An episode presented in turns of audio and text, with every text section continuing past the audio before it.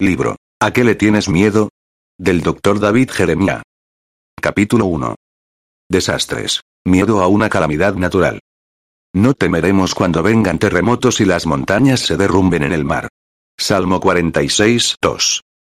Por lo menos los Trowbridge tenían un lugar para esconderse. El sótano de un vecino. Kelky, su esposo y sus tres hijos entraron a su oscuridad fría, se acurrucaron debajo de una colcha y oyeron las sirenas de advertencia que sonaron un lunes por la tarde en mayo de 2013. Los Trowbridge vivían en los suburbios de la ciudad de Oklahoma y un tornado mortal se avecinaba. La familia solo se pudo sentar. Se tomaron de las manos y oyeron cómo las sirenas dejaron de oírse por los ruidos, que eran más fuertes y mucho más terribles. El alarido del viento se aproximó a la casa y se escucharon violentos golpes contra la puerta del sótano. Los niños comenzaron a llorar. Solo son los escombros, dijo Kelky. Las cosas sueltas que vuelan por todas partes y golpean las paredes. Luego, después de unos 40 minutos, hubo un silencio estremecedor. Los Trowbridge salieron a la luz de un mundo que no reconocieron. Su vecindario estaba en ruinas. ¿Dónde estaba su casa? Yacía plana en la tierra, como las filas de otras casas en su calle. ¿Dónde estaba el automóvil de la familia?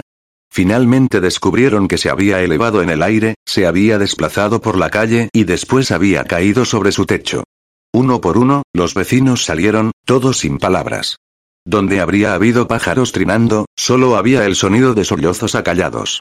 Allí estaban los restos de sus vidas y la pérdida de ilusiones agradables. Ilusiones de estabilidad y de seguridad en un mundo racional. El señor Trowbridge no era de los que se quedaban parados. Se puso a trabajar recuperando y clasificando cosas, pero después de un rato se detuvo abruptamente. Llamen a la policía, dijo en un tono monótono. Allí, en medio de ladrillos, tubos y escombros, había una niña no mayor de dos o tres años. Estaba muerta. El señor Trowbridge permaneció estoico hasta que llegó la policía. Luego se descontroló y lloró por la niña, por su familia y por la violencia de la tierra. Mientras tanto, cerca de la escuela primaria Plaza Towers, Stuart Ernest Jr. Vio y oyó cosas que sabía que lo atormentarían por el resto de su vida.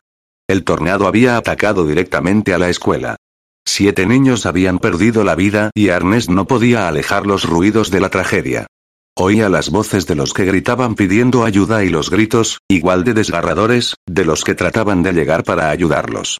Un niño de cuarto grado llamado Damian Britton estaba entre los sobrevivientes de Plaza Towers, gracias a una maestra valiente que le había salvado la vida. A Damian le parecía que todos los horrores habían ocurrido en un período de cinco minutos, antes de que los estudiantes salieran de sus escondites. En todas partes era básicamente lo mismo. Cinco minutos cortos para los pequeños, o para cualquier otro, para aprender esas lecciones tan profundas de vida y de pérdida.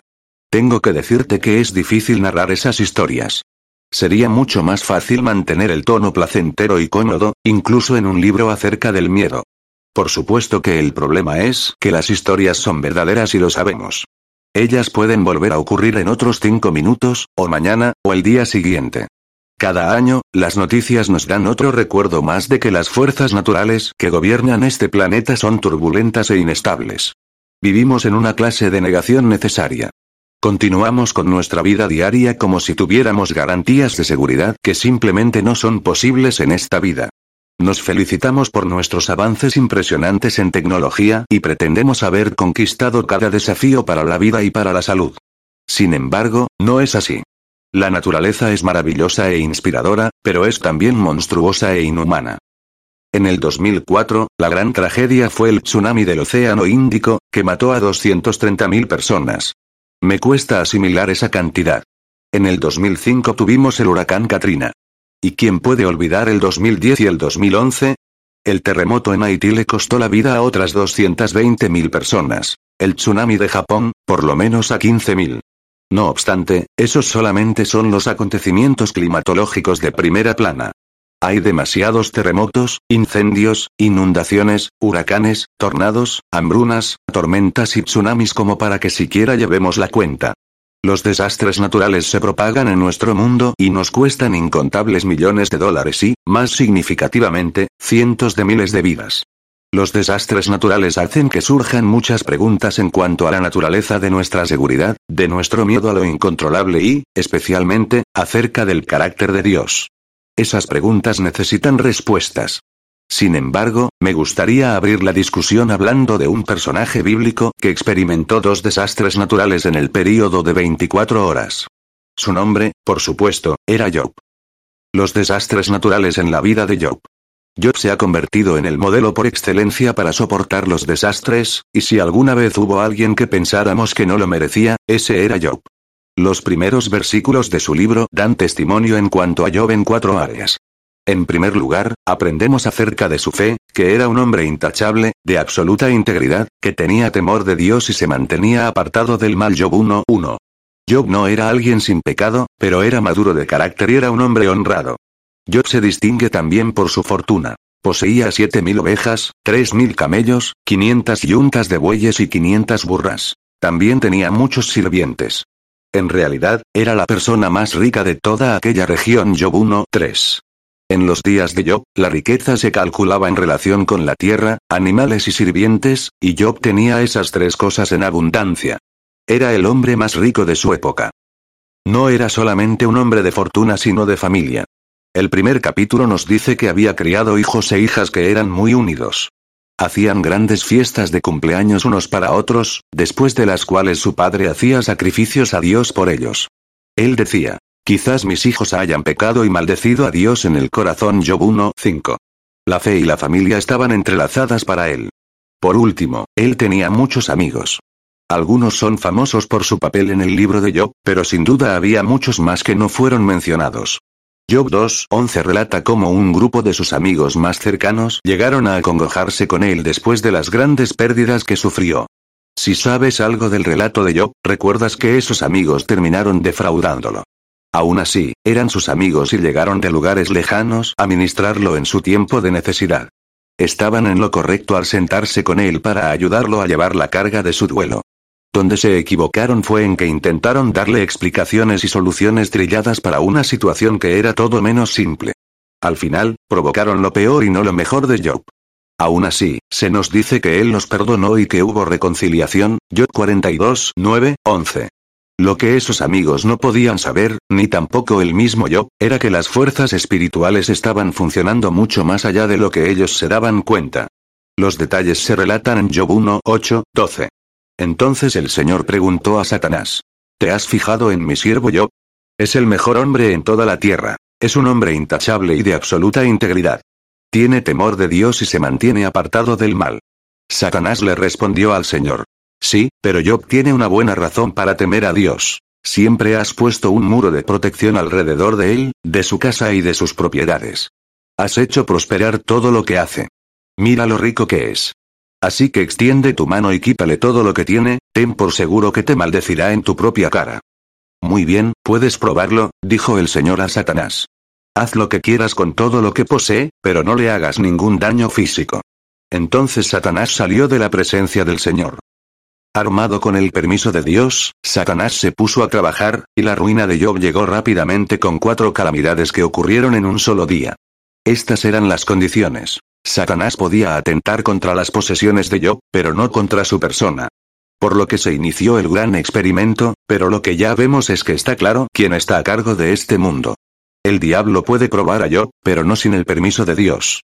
Nuestro Dios reina y no podemos darnos el lujo de olvidarlo durante una discusión de desastres, ni en ninguna otra ocasión. ¿Qué le das al hombre que lo tiene todo?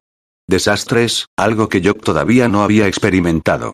Comienza en uno de esos banquetes, con los hijos e hijas reunidos, riéndose y disfrutando de la compañía mutua. Un mensajero se acerca a Job con noticias perturbadoras. Unos invasores sabeos descendieron a su propiedad, se robaron el ganado de Job y mataron a sus sirvientes. Solo ese mensajero había sobrevivido para llevar la noticia, Job 1, 13 al 15. No obstante, aún antes de que el sirviente terminara con su relato, antes de que Job lo asimilara todo, la puerta se abre y otro mensajero se para allí. Está pálido, con los ojos bien abiertos mientras susurra. Cayó del cielo el fuego de Dios y calcinó a las ovejas y a todos los pastores Job 1, 16. En ese momento parece que el día de Job no puede ponerse peor, pero un tercer mensajero está justo atrás. La frase, mientras este mensajero todavía hablaba se usa tres veces en este pasaje. Por lo menos para Job, el antiguo adagio es cierto. Las desgracias nunca llegan solas. El tercer mensajero trae noticias de que ha habido una invasión de los caldeos. Se han robado los camellos, han matado a los sirvientes y sí, han dejado un solo mensajero afligido, Job 1, 17. Mucho le ha salido mal a Job, calamidad tras calamidad, pero antes de que pueda encontrarle sentido a todo esto, o de formular cualquier clase de plan de recuperación, cae el tiro de gracia. No había terminado de hablar el tercer mensajero cuando llegó otro con esta noticia. Sus hijos e hijas estaban festejando en casa del hermano mayor y, de pronto, un fuerte viento del desierto llegó y azotó la casa por los cuatro costados. La casa se vino abajo y todos ellos murieron. Yo soy el único que escapó para contárselo. Job 1, 18 al 19. Junto con todo lo demás, Job debe haber sido bendecido con un corazón fuerte. ¿Puedes imaginar recibir semejantes noticias? Él estaba dedicado a sus hijos. Constantemente los llevaba ante Dios. A pesar de toda su intercesión, habían muerto de un golpe. Él enfrenta diez tumbas recién cavadas y un silencio doloroso desde el cielo. ¿Por qué, Dios? El libro de Job siempre ha sido el libro apropiado para ayudar a la gente a sobrellevar la existencia y los efectos del mal. Al principio, el libro nos muestra tres fuentes principales del mal. Primero, hay personas malas, como los sabeos y los caldeos que mataron a los siervos de Job y se robaron sus bueyes, burros y camellos. Luego, muestra el mal destructor de los desastres naturales en el incendio que destruyó a las ovejas y a los pastores de Job, y la tormenta de viento que mató a los hijos de Job. Y detrás de todo, vemos el mal a un nivel cósmico en manos de Satanás que, con el permiso de Dios, orquestó todo el desastre. Ya que los eruditos consideran que Job es el libro más antiguo de la Biblia, sabemos que el problema de los desastres naturales ha estado con nosotros durante todo el tiempo que los humanos han caminado en la tierra. La Biblia no pasa por alto las preguntas más difíciles de la vida. No trata de hacernos esquivar la mirada. Se nos invita a pararnos con Job en el cementerio, a que veamos las cenizas de sus sueños y le preguntemos a Dios. ¿Por qué? La primera pregunta que evoca esta historia en particular y los desastres naturales en general es esta. ¿Qué dicen de Dios estos desastres recurrentes? Los desastres naturales y la realidad de Dios. A Dios no se le puede divorciar de los desastres. Algunos dicen que a Dios ni siquiera debería incluírsele en la discusión de los desastres, ya que él no tendría nada que ver con semejante mal. La explicación es algo así. Dios creó el mundo, pero no participa en su funcionamiento. Esta filosofía se llama deísmo. Acepta la existencia y la bondad de Dios, pero lo aleja de cualquier cosa que ocurra en el mundo que creó. Creo que muchos cristianos frecuentemente adoptan cierta clase de deísmo en un intento de disculpar a Dios. Nos permite afirmar la bondad de Dios en vista de los males terribles simplemente al decir que no son su culpa. Él creó un mundo bueno y no debería culpársele si todo ha salido mal. No obstante, las escrituras son claras en que Dios está obrando activamente en el universo, Yo 37. Otra manera en la que liberamos a Dios de responsabilidad por los desastres es echándole la culpa a Satanás por ellos, pero sabemos por nuestro estudio de Job que Satanás no puede hacer nada sin el permiso de Dios, Job 1, 8, 12. Si Satanás tiene que obtener permiso de Dios para hacer lo que hace, entonces Dios todavía está en control y reina en los asuntos humanos. La gente percibe su control, sobre todo cuando llama a los desastres naturales actos de Dios. Así que el hecho de que digamos que Dios no está involucrado en esos acontecimientos cataclísmicos es demasiado simplista para explicar todos los hechos. Ya sea que nos resulte cómodo o no, debemos discutir este asunto con integridad teológica. La Biblia nos enseña que Dios es soberano. Él reina tanto en los momentos agradables como en los que no son tan agradables. Veamos algunas de las razones por las que existen los desastres en un mundo que Dios controla. Dios emplea los elementos de la naturaleza para el funcionamiento del mundo. La Biblia contiene muchos pasajes que refutan la idea de que Dios puso en marcha la naturaleza y ahora deja que funcione a su antojo. Los siguientes pasajes bíblicos presentan a un Dios activo que está involucrado íntimamente en el control y sustento de todos los acontecimientos del mundo natural. Aquí tienes una pequeña muestra. El Señor hace lo que le place, por todo el cielo y toda la tierra, y en los océanos y sus profundidades. Hace que las nubes se eleven sobre toda la tierra.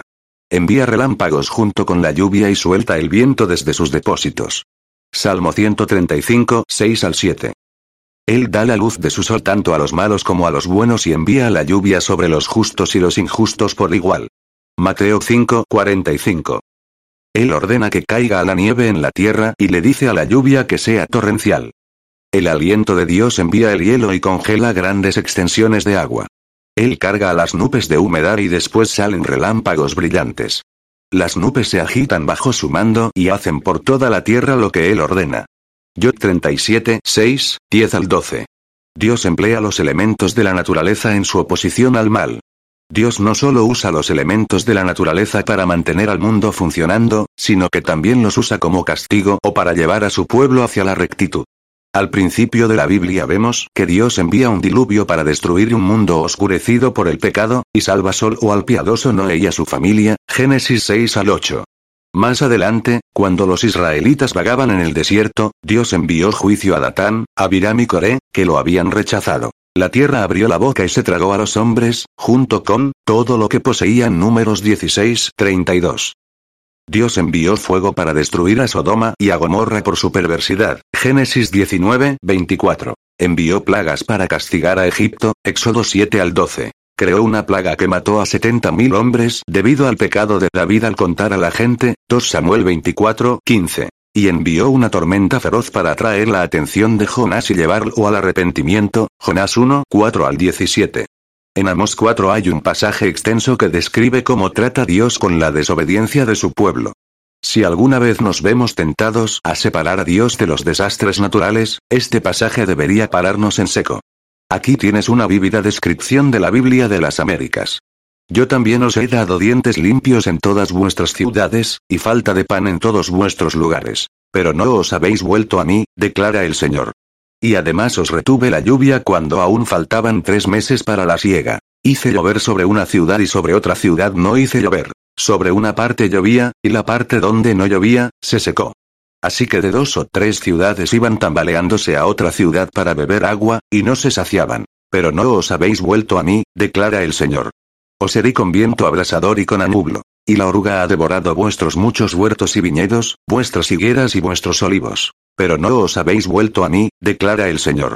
Envié contra vosotros una plaga, como la plaga de Egipto, maté a espada a vuestros jóvenes, junto con vuestros caballos capturados, e hice subir hasta vuestras narices el hedor de vuestro campamento. Pero no os habéis vuelto a mí, declara el Señor.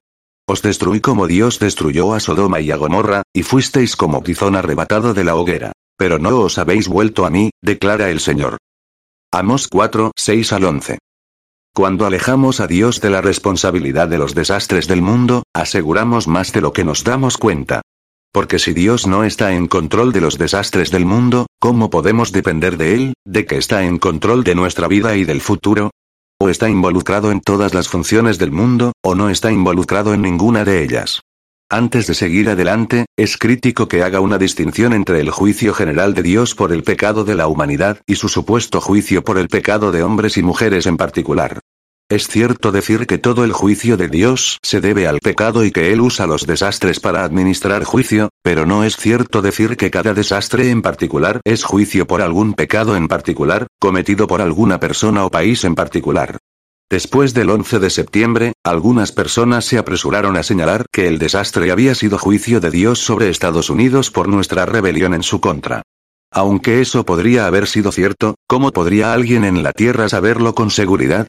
Casi todos los desastres y tragedias que han ocurrido en Estados Unidos en los últimos años han incitado a algunos expertos a declarar que la tragedia es un juicio particular, por un pecado en particular, que se había cometido en el contexto inmediato del desastre.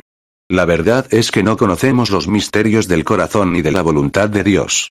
En el Evangelio de Lucas, Jesús advierte en contra de hacer el papel de profetas de Salón. Pilato había asesinado a unos galileos y otros habían muerto cuando una torre se derrumbó en Siloé. Cuando le preguntaron sobre eso, Jesús dijo, ¿Piensan que esos galileos eran peores pecadores que todas las demás personas de Galilea? ¿Por eso sufrieron? De ninguna manera. Y ustedes también perecerán a menos que se arrepientan de sus pecados y vuelvan a Dios. ¿Y qué piensan de los 18 que murieron cuando la torre de Siloé les cayó encima? ¿Acaso eran los peores pecadores de Jerusalén? No, y les digo de nuevo, a menos que se arrepientan, ustedes también perecerán. Lucas 13, 2 al 5. Jesús nos hizo recordar que en nuestro mundo caído ocurren desastres, y le ocurren tanto a la gente mala como a la buena, sin distinción ni explicación. No nos toca clasificar esto como una desgracia o aquello como juicio de Dios, sino simplemente, como Jesús señaló, reflexionar en el pecado de nuestro propio corazón. A Dios no se le puede desacreditar por los desastres. Por supuesto que algunas personas quitan totalmente a Dios de la ecuación. Simplemente no existe, según ellos, y no necesitamos más pruebas de esto que los desastres. El apologista Dinesh Souza resume esta línea de razonamiento en su libro Lo grandioso del cristianismo. Si Dios existe, Él es todopoderoso. Si Él es todopoderoso, está en la posición de detener el mal y el sufrimiento. Pero sabemos por la experiencia que el mal y el sufrimiento continúan, escandalosamente, inmisericordemente, sin siquiera un indicio de proporción o justicia. De esta manera, no puede haber un ser omnipotente que sea capaz de prevenir todo esto, porque si lo hubiera, de seguro lo haría. Por lo tanto, Dios no existe. El ateo George Smith habla por aquellos que intentarían plantear esto con una lógica razonable. El problema del mal es este. Si Dios sabe que hay mal y no puede prevenirlo, no es omnipotente. Si Dios sabe que hay mal y puede prevenirlo, pero no desea hacerlo, no es omnibenevolente. A veces, es pura emoción y no razonamiento lógico lo que provoca una conclusión como esa. Después del tsunami de 2010, un comentador del periódico The Herald de Escocia escribió. Dios, si es que hay un Dios, debería sentirse avergonzado. La magnitud del desastre del tsunami asiático, la muerte, la destrucción y el caos que ha causado, la escala de miseria que ha ocasionado, seguramente deben poner a prueba la fe hasta del creyente más firme. Espero estar en lo correcto, que no hay Dios. Porque si lo hubiera, entonces tendría que asumir la culpa. En mi opinión, él sería totalmente culpable, y yo no querría tener nada que ver con él. Sin embargo, espera un minuto. C.S. Lewis, que alguna vez fue ateo, veía los desastres no como una prueba en contra de la existencia de Dios, sino, al razonar como lo hizo cuando llegó a la fe en Cristo, como una prueba real de la existencia de Dios. Mi argumento en contra de Dios era que el universo parecía muy cruel e injusto, pero como llegué a esa idea de justo e injusto, un hombre no dice que una línea está torcida si no tiene la idea de una línea recta. ¿Con qué estaba comparando este universo cuando lo llamé injusto? Si todo el espectáculo era tan malo y sin sentido de cabo a rabo, por decirlo así, ¿por qué yo, quien se suponía que era parte del espectáculo, me encontraba en una reacción violenta en su contra? De esa manera, en el mismo acto de tratar de demostrar que Dios no existía, en otras palabras, que toda la realidad no tenía sentido, descubrí que estaba obligado a asumir que una parte de la realidad, específicamente mi idea de la justicia, tenía mucho sentido. En consecuencia, el ateísmo resulta ser demasiado simple. Si todo el universo no tiene significado, nunca habríamos averiguado que no tiene sentido. De la misma manera, si no hubiera luz en el universo y por lo tanto no hubiera criaturas con ojos, nunca sabríamos que estaba oscuro. Oscuro no tendría sentido. El hecho de que tengamos una idea clara de justicia y de perfección en un mundo contaminado con injusticia e imperfección ofrece evidencia sólida de que sí existe un Dios bueno. Una verdad que frecuentemente pasamos por alto es que las muertes masivas ocasionadas por los desastres no pueden desacreditar a Dios más de lo que lo pueda hacer una sola muerte. Sabemos quién trajo la muerte al mundo y no fue Dios. Debemos recordar que cada una de las personas que murió en el terremoto de Haití de todas formas habría muerto al final. El hecho de que murieran simultáneamente en realidad no es más trágico que si sus muertes se hubieran esparcido durante las siguientes décadas. El hecho es que las repentinas e inesperadas muertes simultáneas nos impactan más. Los desastres no pueden definir a Dios. Después de cada desastre, frecuentemente oímos algo como esto. Nunca podría creer en un Dios que permitiría que a sus criaturas les ocurrieran cosas tan terribles. El Dios en que esa gente quiere creer es el Dios tipo Padre helicóptero, que sobrevuela justo arriba de nosotros todo el tiempo, aislándonos de toda situación desagradable, como un Padre sobreprotector. Quieren un Dios que garantice protección, seguridad y felicidad, y que nos libre de toda tragedia y dolor, incluso el dolor disciplinario. Dios es mejor que eso. Él no complace cada deseo nuestro, más bien, aplica disciplina para ayudarnos a llegar a ser la clase de criatura que pueda habitar en una eternidad maravillosa. Los que definen a Dios solo por el mal que Él permite pasan por alto el otro lado de su queja. Sí, hay mal en el mundo, pero también hay una enorme cantidad de bien. Si Dios no es bueno, como ellos afirman, ¿cómo justifican todo el bien que experimentamos? No es justo juzgarlo por el mal y no atribuirle el bien. En su libro ¿Dónde estaba Dios? Erwin Lutzier escribe. A menudo la misma gente que pregunta dónde estaba Dios después de un desastre se rehúsa ingratamente a adorarlo y honrarlo por los años de paz y calma. Ellos dejan de lado a Dios en los buenos tiempos, pero piensan que Él está obligado a ayudarlos cuando vienen los tiempos malos. Creen que el Dios al que deshonran cuando están bien debería sanarlos cuando están enfermos. Que el Dios al que ignoran cuando son ricos debería rescatarlos de la inminente pobreza. Y que el Dios al que se rehusan a adorar cuando la tierra permanece firme debería rescatarlos cuando comienza a temblar. Debemos admitir que Dios no nos debe nada. Antes de que acusemos a Dios por su despreocupación, debemos agradecerle por aquellos tiempos en que su cuidado es muy evidente. Siempre estamos rodeados por bendiciones inmerecidas. Nos bendice hasta con su silencio. En un mundo que contiene tragedias, debemos darnos cuenta de que las bendiciones las superan enormemente en cantidad. Un poco de reflexión resalta el hecho de que no podemos permitir que otros nos definan a Dios. La Biblia y el buen sentido común borran mucha confusión. No se puede negar que vivimos en un mundo donde pasan muchas cosas malas, y mucho de eso parece que no se merece. Dinesh Souza pregunta, ¿por qué ocurren cosas malas a la gente buena? La respuesta cristiana es que no hay gente buena. Ninguno de nosotros merece la vida que tenemos, que es un regalo gratuito de Dios. Dios es amoroso y sus dones abundan en nuestro mundo. También su disciplina. Por eso es que debemos rehusar dejar que solo un lado de la ecuación nos defina a Dios. Los desastres no pueden derrotar a Dios. Cuando los desastres ocurren, a veces nos vemos tentados a creer que los propósitos de Dios se han frustrado. Dejemos que Dios hable por sí mismo sobre este tema. Solo yo soy Dios. Yo soy Dios, y no hay otro como yo. Solo yo puedo predecir el futuro antes que suceda. Todos mis planes se cumplirán porque yo hago todo lo que deseo. He dicho lo que haría, y lo cumpliré. Isaías 46, 9 al 11. Una razón por la que tememos a los desastres es porque su aparición hace parecer que Dios no está en control, que de alguna manera las cosas se le han escapado de las manos. En esos momentos debemos recordar que un solo hilo en el gran tejido no puede abarcar todo el lienzo. Nuestra visión es demasiado limitada para percibir cualquier significado final en una calamidad. La manera en que nuestro sufrimiento actual encaja en el propósito final de Dios. Aún así, como nos dice Pablo, sabemos que Dios hace que todas las cosas cooperen para el bien de quienes lo aman y son llamados según el propósito que Él tiene para ellos. Romanos 8, 28. Como cualquier otra pieza de este tema complicado, es fácil confundir el significado de este versículo. Como nos dice James Montgomery Boyce, Pablo no quiere decir que las cosas malas sean buenas. El texto no enseña que las enfermedades, el sufrimiento, la persecución, el dolor o cualquier otra cosa de esas sea buena en sí. Al contrario, esas cosas son malas. El odio no es amor. La muerte no es vida. El sufrimiento no es alegría. El mundo está lleno de mal, pero lo que el texto enseña, es que Dios usa esas cosas para efectuar sus buenos propósitos en la gente. Dios saca bien del mal. Dios sacó bien de la obra con la que Satanás quería destruir la fe de Job. Él usó la realidad horrible de la crucifixión de un Cristo perfecto para fines maravillosos.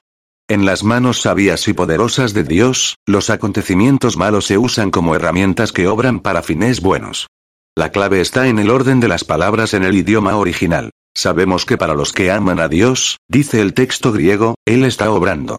En otras palabras, Dios está activo incesante, enérgica y decididamente a su favor. Él está involucrado. Está ocupado creando un destino glorioso para los que lo aman. La frase que Pablo usa para describir cómo obra Dios a nuestro favor es interesante. Él dice que todas las cosas cooperan. Esa expresión se traduce de la palabra griega sunergeo, de la que obtenemos nuestra palabra sinergia. La sinergia es el funcionamiento conjunto de varios elementos para producir un efecto mayor que, y frecuentemente completamente distinto a, la suma de cada elemento actuando de manera separada. Así que las cosas no simplemente nos salen bien de alguna manera si dejamos que la naturaleza siga su curso. Dios hace que ocurra esta sinergia. Él es el que revuelve la mezcla. Por eso es que los desastres no pueden derrotar a Dios ni desviar sus planes y propósitos. Toda la naturaleza está bajo su control. Todas las cosas cooperan. El que controla la naturaleza nos sostiene en sus manos. Donald Gray se explica que la parte de Sabemos de Romanos 8, 28 es un antídoto excelente para el miedo a los desastres. Es posible que aquí y ahora sepamos que todas las cosas cooperan para nuestro bien. Aferrarnos a ese hecho es tranquilizar la turbulencia de la vida para llevar tranquilidad y confianza a toda la vida. Nada puede tocarme a menos que pase por la voluntad de Dios. Dios tiene un plan para mi vida. Dios está obrando de acuerdo a un propósito firme y eterno. En el siguiente poema, Annie Johnson Flint usa el funcionamiento complicado de la maquinaria industrial para darnos un cuadro creativo del control completo de Dios de todas las cosas. En el edificio de una fábrica, hay ruedas y engranajes, hay cigüeñales y poleas, correas ajustadas o flojas, algunas giran velozmente, algunas rotan lentamente, algunas se impulsan hacia adelante, algunas hacia atrás. Algunas son suaves y silenciosas, otras son ásperas y ruidosas, golpean, rechinan, suenan, se mueven de un tirón. En una confusión bárbara de aparente caos, se elevan, impulsan, accionan. Pero hacen su trabajo. Desde la palanca más poderosa hasta el piñón o engranaje más pequeño, todas las cosas se mueven juntas con el propósito planeado. Y detrás del funcionamiento hay una mente que controla, una fuerza que dirige y una mano que guía. Así funcionan todas las cosas para los amados de Dios. Algunas cosas podrían ser dolorosas si estuvieran solas. Parecería que algunas obstaculizan. Y algunas podrían hacernos retroceder. Pero obran juntas, y obran para bien, todos los anhelos frustrados, todas las negaciones severas, todas las contradicciones, difíciles de entender. Y la fuerza que las sostiene, las apresura y las retarda, las detiene, las pone en marcha y las guía, es la mano de nuestro Padre. Hace varios años, mi esposa y yo recordamos el ejemplo inspirador de una pareja que confiaba en el control de Dios sobre todas las cosas. Mientras visitábamos Jerusalén, algunos amigos nos llevaron a almorzar al Hotel American Colombi.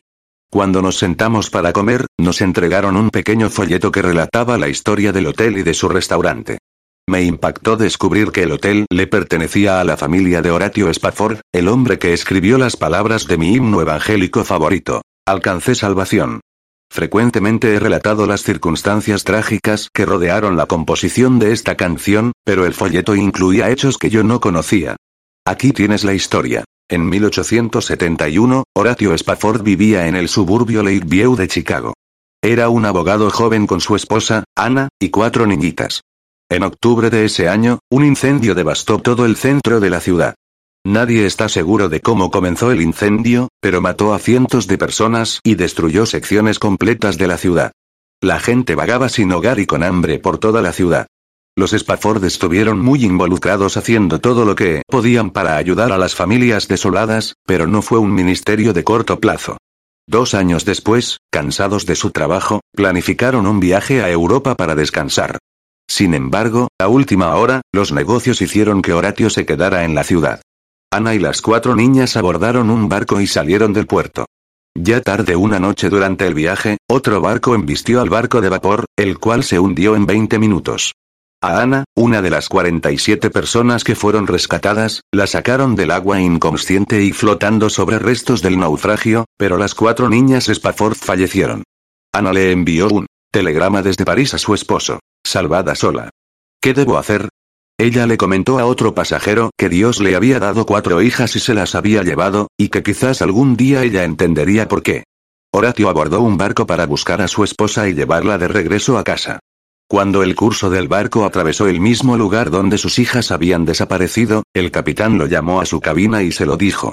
Horatio, profundamente conmovido, buscó un pedazo de papel del hotel en el que había estado antes del viaje. Anotó las palabras de Alcance Salvación, que ahora es uno de los himnos favoritos en el mundo. De regreso en Chicago, la pareja trató de comenzar de nuevo. Les nació un hijo y luego otra hija. Tal vez lo peor había pasado. Entonces, otra tragedia. El niño murió de escarlatina a los cuatro años de edad. De manera inexplicable, la iglesia de la familia adoptó la opinión de que seguramente esas tragedias eran el castigo de un dios iracundo por algún pecado no específico por parte de los Spafford. A Horatio, que era anciano de una iglesia que había ayudado a construir, le pidieron que se fuera, en lugar de que su comunidad lo acogiera y lo consolara. En 1881, la pequeña familia se fue de Estados Unidos para iniciar una vida nueva en Jerusalén. Alquilaron una casa en la sección de la ciudad vieja, con la meta de imitar la vida de los cristianos del primer siglo tanto como les fuera posible. Pronto la familia llegó a ser conocida ampliamente por su amor y servicio a los necesitados, así como por su devoción a las escrituras. Incluso hoy en día, el centro infantil Spafford funciona en Jerusalén y en Cisjordania y provee servicios de salud y apoyo educativo a unos 30.000 niños anualmente, bajo el liderazgo de los descendientes de los Spafford. Ana y Horatio Spafford sufrieron pruebas severas de su fe, pero no culparon a Dios por su sufrimiento. Sabían que Él estaba en control de las cosas y porque Él no pudo ser derrotado, ellos tampoco. Su fe les permitió aprender a través de sus pruebas y usar su dolor para bendecir a otros, y avanzar el Evangelio. Espero que esta sección haya ayudado a quitar la neblina que oscurece nuestro entendimiento de la conexión que hay entre Dios y los desastres. Cuando nuestro dolor nos lleva a ver a Dios como que Él no está involucrado en la calamidad, que es impotente para controlarla o que ha sido derrotado por ella, cortamos la rama que nos sostiene, y caemos en el temor. Esto nos deja sin esperanza, porque un Dios todopoderoso es nuestro único solaz en los tiempos trágicos. Ahora veremos formas en las que la experiencia de desastres puede bendecirnos en realidad.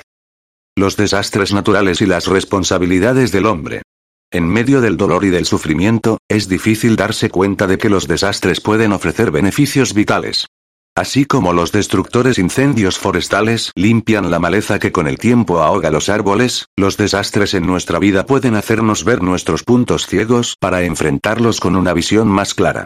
Los desastres nos enseñan a arrepentirnos de nuestro pecado. Anteriormente en este capítulo discutimos una ocasión de Lucas 13 en la que Jesús se refiere a dos tragedias contemporáneas. ¿Murieron las víctimas porque eran más pecadoras que los sobrevivientes? No, responde él. Todos perecemos si no nos arrepentimos. En otras palabras, el mayor desastre natural de todos ocurrió en el jardín de Edén. El resto es daño colateral. La caída nos hace a todos víctimas si no permitimos que Jesucristo se encargue del problema de nuestro pecado.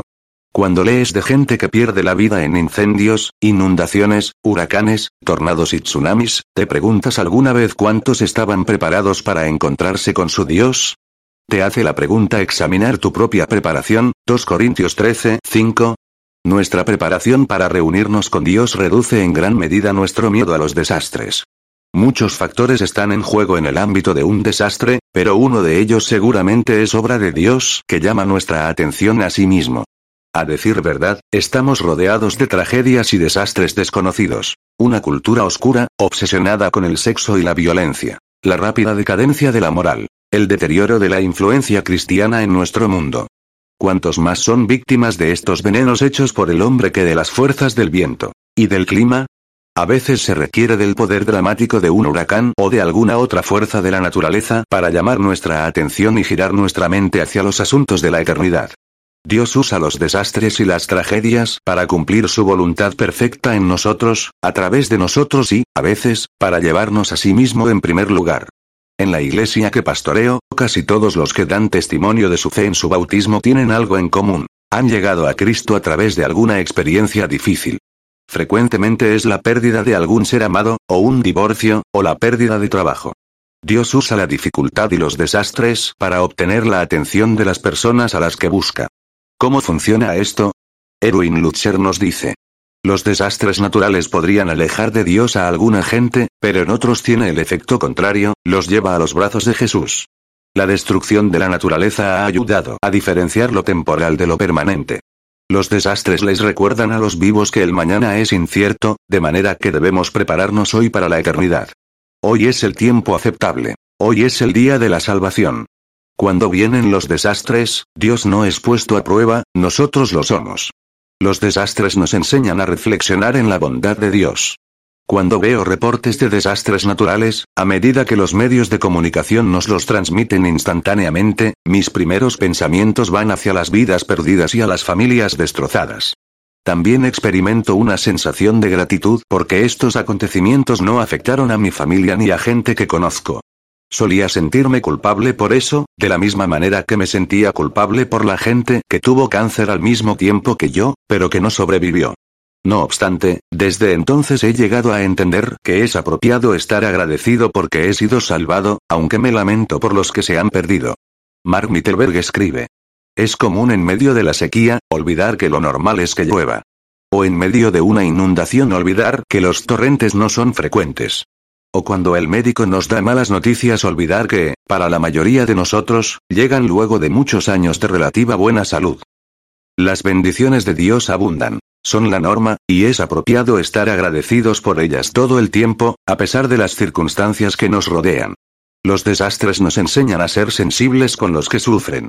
Los incendios del sur de California del 2003 y el 2007 destruyeron los hogares de varias familias de nuestra iglesia y diezmaron una comunidad de las montañas, arriba de nuestro lugar de adoración. Nunca había experimentado algo que afectara a nuestra iglesia tan directamente. Hasta el día de hoy, la gente todavía habla de las formas en que fue transformada para bien con un acontecimiento que no podía parecer peor. Cuando el diablo envía un incendio forestal, Dios envía el fuego santo de seguidores de Cristo llenos del Espíritu. Cuando el diablo envía una inundación, Dios envía el refrigerio de agua viva.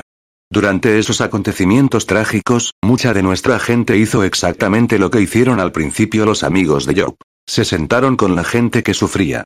A veces la presencia en silencio es el ministerio más poderoso. Cuando la gente sufre, por ejemplo, los razonamientos espirituales y la cita indiscriminada de pasajes bíblicos pueden no tener el efecto esperado.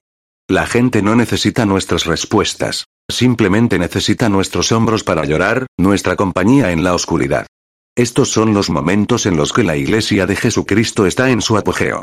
Y cuando alguien finalmente se voltea a nosotros y pregunta por qué, podemos decir, me gustaría sentarme contigo frente a una taza de café y que pronto trabajemos juntos en esas preguntas, pero ahora, estoy aquí para servirte. ¿Qué puedo hacer? En 1940, C.S. Lewis publicó su primer libro popular sobre la doctrina cristiana, The Problem of Pain, El problema del dolor. Fue un ataque intelectual a la opinión de que el sufrimiento y el mal excluyen la existencia de Dios. Fue un libro para la mente, y uno muy bueno. Pero en realidad no tocó el corazón. Eso llegó 21 años después, cuando Lewis se encontró escribiendo una clase muy distinta de libro. En Agriez Observer, una pena en observación, la tristeza dolorosa de Lewis, e incluso su ira, se propagaba en cada página. Había perdido a su amada esposa por cáncer en los huesos y estaba abrumado por la pena. Ya no le interesaba debatir puntos. Ahora su corazón estaba destrozado. Este nuevo libro tenía más preguntas que respuestas. Se leía como un viaje de lamento que de alguna manera llegó a un puerto seguro para la fe. Cuando terminó de escribir, Lewis entendió que el mundo nunca lo había visto así de franco y emotivo. Decidió publicar una pena en observación bajo su nombre de pluma, N. W. Clerk. Sin embargo, un ejército de amigos amorosos pronto le llevaron el libro de Clerk y le dijeron, Toma, tal vez este pequeño volumen te ayude. Lewis tuvo que revelar su seudónimo y admitir que él era el autor del libro y el dueño del dolor del relato. Fue el libro que nació del dolor, más que el libro de respuestas intelectuales, el que ministró a otros que sufrían. Los desastres realizan una cirugía dolorosa en nuestras partes más íntimas, pero la mano del médico es tierna y segura. Él quiere hacernos mejores, más fuertes y más capaces para ministrar en un mundo de corazones quebrantados. Mientras ministramos nuestro propio dolor y el de otros, asumimos una semblanza creciente del Salvador que sanó el sufrimiento donde lo encontró. Los desastres nos enseñan a recordar la promesa de Dios. Dios nos ha dado una promesa espectacular e integral que provee la cura definitiva para nuestro miedo a los desastres. Apocalipsis 21, 3 al 4 dice, Oí una fuerte voz que salía del trono y decía, Miren, el hogar de Dios ahora está entre su pueblo. Él vivirá con ellos, y ellos serán su pueblo. Dios mismo estará con ellos. Él les secará toda lágrima de los ojos, y no habrá más muerte ni tristeza ni llanto ni dolor. Todas esas cosas ya no existirán más. Los desastres nos recuerdan que Dios no pretende que esta tierra caída, llena de muerte, desastres y corrupción, sea nuestro hogar permanente. Como dice el antiguo espiritual, este mundo no es mi hogar. Yo de pasada voy. Las calamidades que experimentamos aquí solo son fenómenos temporales. Cada desastre nos recuerda que nos espera una eternidad sin desastres, e inspira a nuestro corazón para que la anhelemos. Pablo afirma este anhelo. Toda la creación espera con anhelo el día futuro en que Dios revelará quiénes son verdaderamente sus hijos. Pues sabemos que, hasta el día de hoy, toda la creación gime de angustia como si tuviera dolores de parto Romanos 8, 19 y 22. Dinesh Souza resume cómo esta promesa de Dios asegura nuestra victoria final a través de los desastres. La única manera en que realmente podemos triunfar sobre el mal y el sufrimiento es vivir para siempre en un lugar donde esas cosas no existan. El cristianismo afirma que ese lugar existe y que está disponible para todos los que lo busquen. Nadie puede negar que, si esta afirmación es cierta, entonces el mal y el sufrimiento están expuestos como dificultades e injusticias temporales.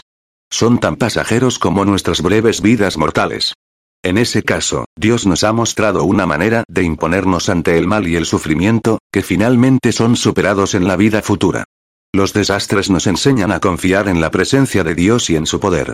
Comenzamos este capítulo examinando la terrible experiencia de un hombre llamado Job. Es apropiado que volvamos a su vida otra vez para descubrir cómo se desenvolvieron los acontecimientos trágicos de su vida. Job experimenta depresión severa mientras batalla para hacerle frente a sus pérdidas, pero pronto encuentra dentro de sí un poderoso y confiable compromiso con Dios. Dice, Dios podría matarme, pero es mi única esperanza. Job 13, 15. Por la gracia de Dios, Job logra mantener firmes su fe y su confianza en Dios, seguro de que algo mejor está preparado para él. En cuanto a mí, sé que mi Redentor vive, y un día por fin estará sobre la tierra. Y después que mi cuerpo se haya descompuesto, todavía en mi cuerpo veré a Dios. Yo mismo lo veré. Así es, lo veré con mis propios ojos. Este pensamiento me llena de asombro. Job 19, 25 al 27. Finalmente, Dios habla con Job y sus amigos, pero en lugar de ofrecer explicaciones, proclama su omnipotente autoridad y avergüenza sus intentos insensatos de explicar el sufrimiento. Al escuchar la voz de Dios, Job se humilla y se arrepiente de interrogar a Dios. Hasta ahora solo había oído de ti, pero ahora te he visto con mis propios ojos. Me retractó de todo lo que dije, y me siento en polvo y ceniza en señal de arrepentimiento. Job 42, 5 al 6. Sin embargo, ese no fue el final de la historia de Job. En el último capítulo de su libro se nos dice que el Señor bendijo a Job en la segunda mitad de su vida aún más que al principio, y le dio superabundancia de ganado y otros diez hijos, Job 42, 12 al 15. De esa manera, Job fue ampliamente recompensado por su paciencia, su fe y su completa confianza en el poder de Dios. No debemos deducir que esto significa que a todos los que sufren desastres se les restaurará todo en esta vida. La promesa es que no importa que sufran aquí los que aman a Dios, vendrá un tiempo en el que las bendiciones de Dios harán que olvidemos todo el dolor que alguna vez soportamos. La famosa autora de devocionarios Tall Smith fue asediada con dolores terribles y preguntas sin respuesta. A ella le parecía, como te parece a ti y a mí, que nadie podía entender lo que experimentaba. No sabía a quién acudir en busca de ayuda, hasta que le hablaron de una cristiana profundamente espiritual que vivía en los alrededores. Por lo tanto, una tarde me armé de valor, fui a verla y compartí con ella todos mis problemas. Con la esperanza de que ella, por supuesto, se interesara profundamente en mí y se esforzara en hacer todo lo posible por ayudarme. Cuando terminé mi historia hice una pausa, esperando simpatía y consideración, simplemente dijo. Sí, todo lo que dices puede ser muy cierto, pero a pesar de todo eso, está Dios. Esperé unos minutos por algo más, pero no hubo nada, y mi amiga y maestra daba la impresión de que había dicho todo lo que tenía que decir. Pero, continué, seguramente no entendiste lo graves y desconcertantes que son mis dificultades. Ah, sí, respondió mi amiga, pero entonces, como te dije, está Dios. Y no pude persuadirla para que me diera otra respuesta. Me pareció muy decepcionante e insatisfactorio. Sentí que mis experiencias peculiares y verdaderamente angustiantes no podían atenderse con algo tan simple como la afirmación. Sí, pero está Dios. Por fin, poco a poco llegué a creer que, al ser mi creador y redentor, Él tiene que ser suficiente. Y finalmente en mí surgió una convicción de que Él era en realidad suficiente, y mis ojos se abrieron al hecho de la total suficiencia absoluta y completa de Dios. Dios es suficiente. ¿Te parecen estas palabras de guía como le parecieron a Ana al principio, una trivial simplificación excesiva? Podrían verse de esa manera hasta que, al igual que Ana, pensamos un poco más profundamente. El hecho es que Dios debe ser suficiente, porque si no lo es, ¿a dónde vamos por el plan B? Si el Dios del cielo y de la tierra, que es más poderoso que todos los ejércitos del mundo, que puede hacer que la tierra se derrita en el mar, no es el Señor de tu crisis, estás en un gran problema. Y yo también. Dios es suficiente. Él está en control. Él sostiene el destino de las galaxias en sus manos, a la vez que sabe el número exacto de los cabellos de tu cabeza. Por encima de todo lo demás, Él te ama y decidió derramar ese amor, no con palabras sino con sangre. Entonces, deja que el viento sople. Deja que la tierra se abra debajo de nosotros. Encontramos nuestra fortaleza solo en Dios, y Él es suficiente. Dios es nuestro refugio y nuestra fuerza. Siempre está dispuesto a ayudar en tiempos de dificultad. Por lo tanto, no temeremos cuando vengan terremotos y las montañas se derrumben en el mar. Que rujan los océanos y hagan espuma. Que tiemblen las montañas mientras suben las aguas. Salmo 46, 1 al 3.